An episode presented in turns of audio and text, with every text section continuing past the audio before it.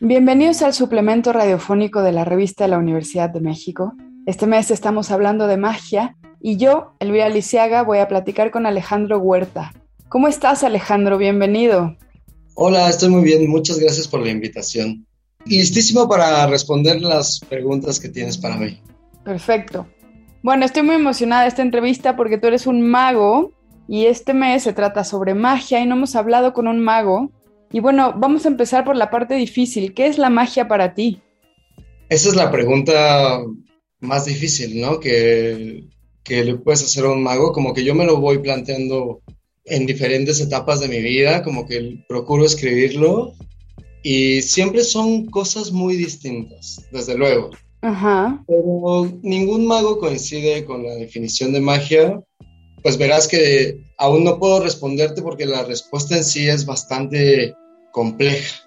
La magia sería, o sea, la magia que hago yo es como un conjunto de, de ilusiones, se podría decir, que, que, te hacen cuestionarte la realidad. Como las reglas de la naturaleza.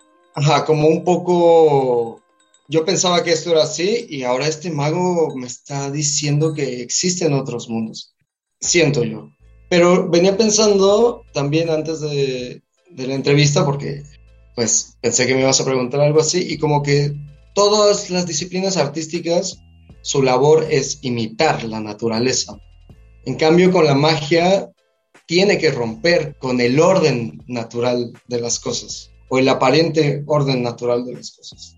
Y es un buen espacio para, o sea, ir a un espectáculo de ilusionismo es un buen espacio como para cuestionarse nuevas cosas, ¿no? Como que siempre hay alguien que quiere aprender magia y así como un acento un poquito, como que los magos somos adictos a esa sensación si ves una pintura, como que pues estás apreciando lo, lo, que ves y que es permanente. En cambio, con la magia solo ocurre en un momento que es muy, muy breve, es minúsculo, es muy, muy pequeño. Y siento que los magos somos un poco que queremos eso de nuevo, vivirlo de nuevo, y como nos gusta, aprendemos magia, magia, magia, magia, magia, magia.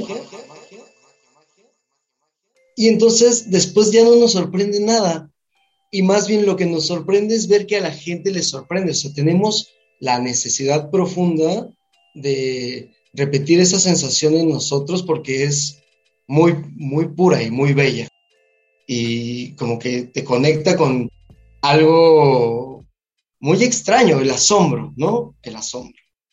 Oye, ¿y en qué momento decides que quieres ser mago y que quieres dedicarte a generar asombro en la gente o bien a ayudar que la gente recupere su capacidad de asombro. ¿Qué pasó? ¿Hubo un momento de quiebre? Sí, los hay. Obviamente es paulatino siempre. O sea, no conozco a ningún mago que haya decidido ser mago. Conozco magos que han decidido trabajar de esto. Pero como ser en sí mago, se va dando y de pronto, en mi caso, pues yo hacía unos juegos de magia, juegos, y un amigo me dijo, oye, pues, ¿por qué no vienes a la fiesta, haces unos juegos y te invitamos a comer, ¿no? Y entonces fui, hice los juegos y como que también es más complejo hacer un show, por ejemplo, que solo hacer una ilusión en un momento. Y como que a lo largo de mi vida se fue dando así, o sea, la siguiente vez me dijeron, bueno, ahora te pagamos, ¿no? Por ejemplo. Y me acepté un pago, yo no tenía idea cuánto cobrar por un show de magia, y se fue dando así para mí, fui conociendo ya magos y me dijeron, ah, pues es un trabajo para mí y yo cobro esto. Las horas de ensayo, todo esto, pero no, fíjate, yo llevo 12 años haciendo magia y como que desde el principio me inscribí en concursos, en retos de magos, se fue dando paulatinamente y más bien la respuesta sería que la magia te escoge a ti un poco. O sea, como que tú no decides si te va llevando y es muy noble y todos los magos que conozco son muy agradecidos con la magia porque es algo muy, muy bonito. ¿Y hubo algunos magos o ilusionistas que te inspiraran en algún momento particular de tu vida? Sí, desde luego. Juan Tamariz yo creo que es el principal, el que hay que nombrar primero. Los vas conociendo, ¿no? Es un universo muy, muy grande. Ahorita, pues imagino que los, los radioescuchas no, sabían que había concursos de magia o estas cosas. Mm, Juan Tamariz es uno de los más importantes, yo creo, es español y hay muchos, hay muchos, pero él como que ha hecho mucha teoría y como que su, su forma de hacer magia fue un parteaguas. Como que el paso del frac usó un chalequito morado, un sombrero de copa así enorme, morado también, y es muy gritón. O sea, como que rompió un poco el paradigma del mago de frac, que además hay toda una historia, ¿no? Viene desde el chamán, el hechicero y todo esto. Y él como que rompió el esquema del mago actual y eso permitió muchas cosas, que haya magos ahora como Chris Angel, ¿no? Que usan un estilo de ropa más casual, magos más modernos como David Blaine. Juan Tamariz es uno, otro que a mí me gusta y me encanta es David Stone, un mago francés eh, enfocado en magia de restaurantes, como que la magia en restaurantes es en ese momento, tienes que estar con los sentidos al máximo porque no es como que te vayan a ver a un teatro, estás haciéndolo en un ambiente diferente. Y David Stone es una de mis inspiraciones. También hago muchos juegos de los que hace él, Juan Tamariz, eh, Fred Capps, un gran mago que maneja muy bien el control de la atención, lo que en inglés se llama misdirection. Él como que tiene una habilidad muy especial, muy especial para esas técnicas de controlar la atención, que es algo que tiene que hacer todo mago. ¿Y cuáles son algunos de los trucos o actos que te parece que le causan más asombro a la gente de los que haces? ¿Y cuáles son, danos un ejemplo de uno, por ejemplo, dificilísimo, que te pongas nervioso cada vez que lo tienes que hacer y que siempre estés corriendo un riesgo? O, mm. o que te ponga en un lugar importante, ¿no? De decir, a ver si me sale. Qué buena pregunta. Y sobre los trucos, yo no tengo ningún problema con llamarles trucos, pero así entre nosotros, los que, entre tú y yo y los que están escuchando esto, a los magos no les gusta que le digan trucos. Dicen como que los trucos son, pues lo que hacen los malabaristas, los que están en patineta. Hacemos magia. Lo que hacemos nosotros es magia. Un truco sería una habilidad. Es lo que dicen ellos. Y en sustitución decimos juego, eh, una magia. No les gusta que digan trucos. Yo sí les digo trucos porque, pues, está bien, ¿no? Pero está bueno como para saber el, el argot mágico. Y de los más, los más impresionantes, hago uno, es una carta que se pesca, el espectador escoge una carta, la pierde en la baraja, se revuelve, se mete a un sombrero, se revuelve también en el sombrero y con una cuerda, se mete una cuerda y sale la carta amarrada en la cuerda. Y es muy sorprendente. Pero en un cumpleaños un amigo de regalo me hizo show y me hizo ese truco, pero él lo hace con globos y me impactó, me impactó y le tuve, se lo tuve que pedir por meses. Así le dije, ay, es mi cumpleaños y no me lo quiso decir.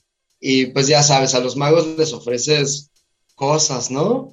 Y no, no aceptan porque pues los secretos son muy valiosos.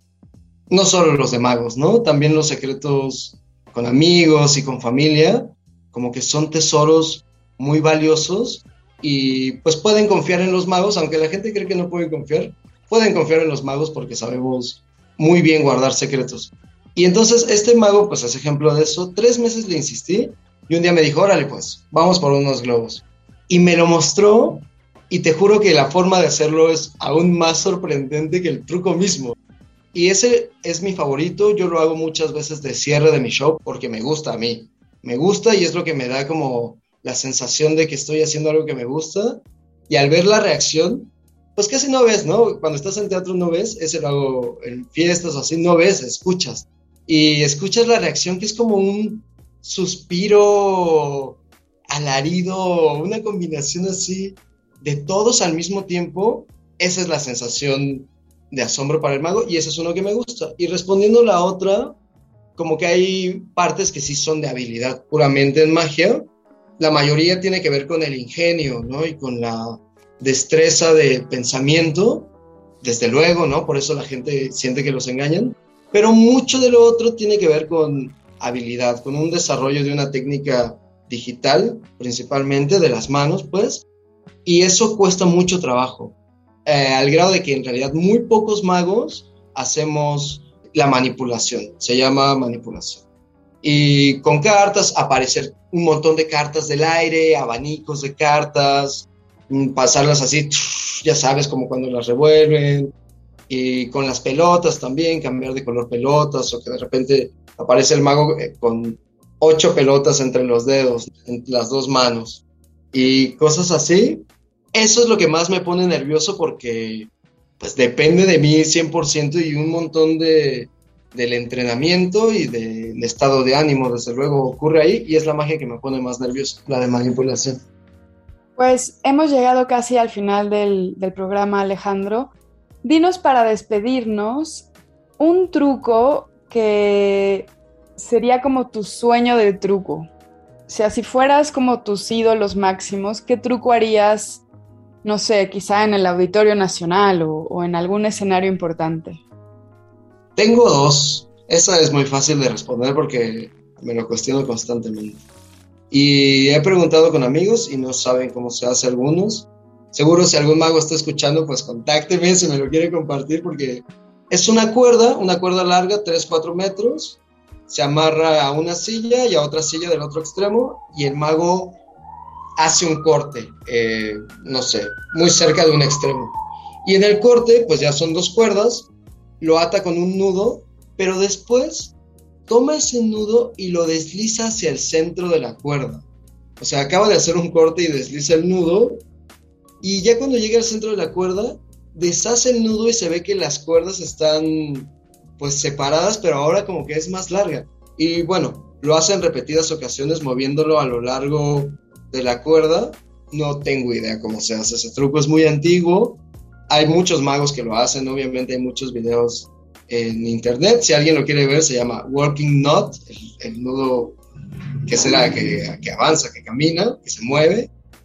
Y el otro es uno muy bonito, el mago está así con la mano, cierra la mano en forma de puño, alargando el pulgar hacia la boca y simula fumar.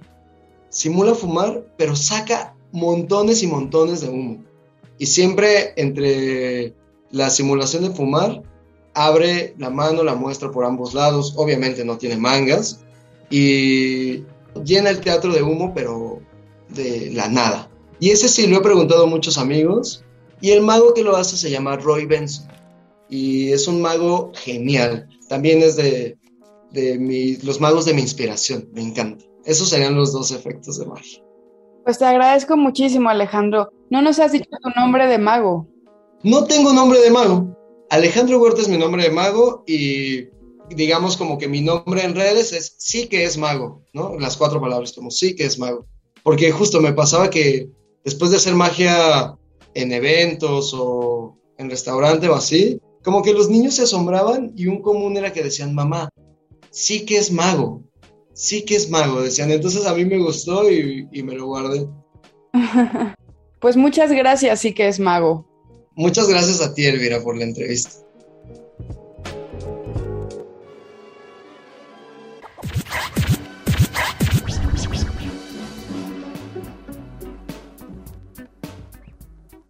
Hemos llegado al final del programa.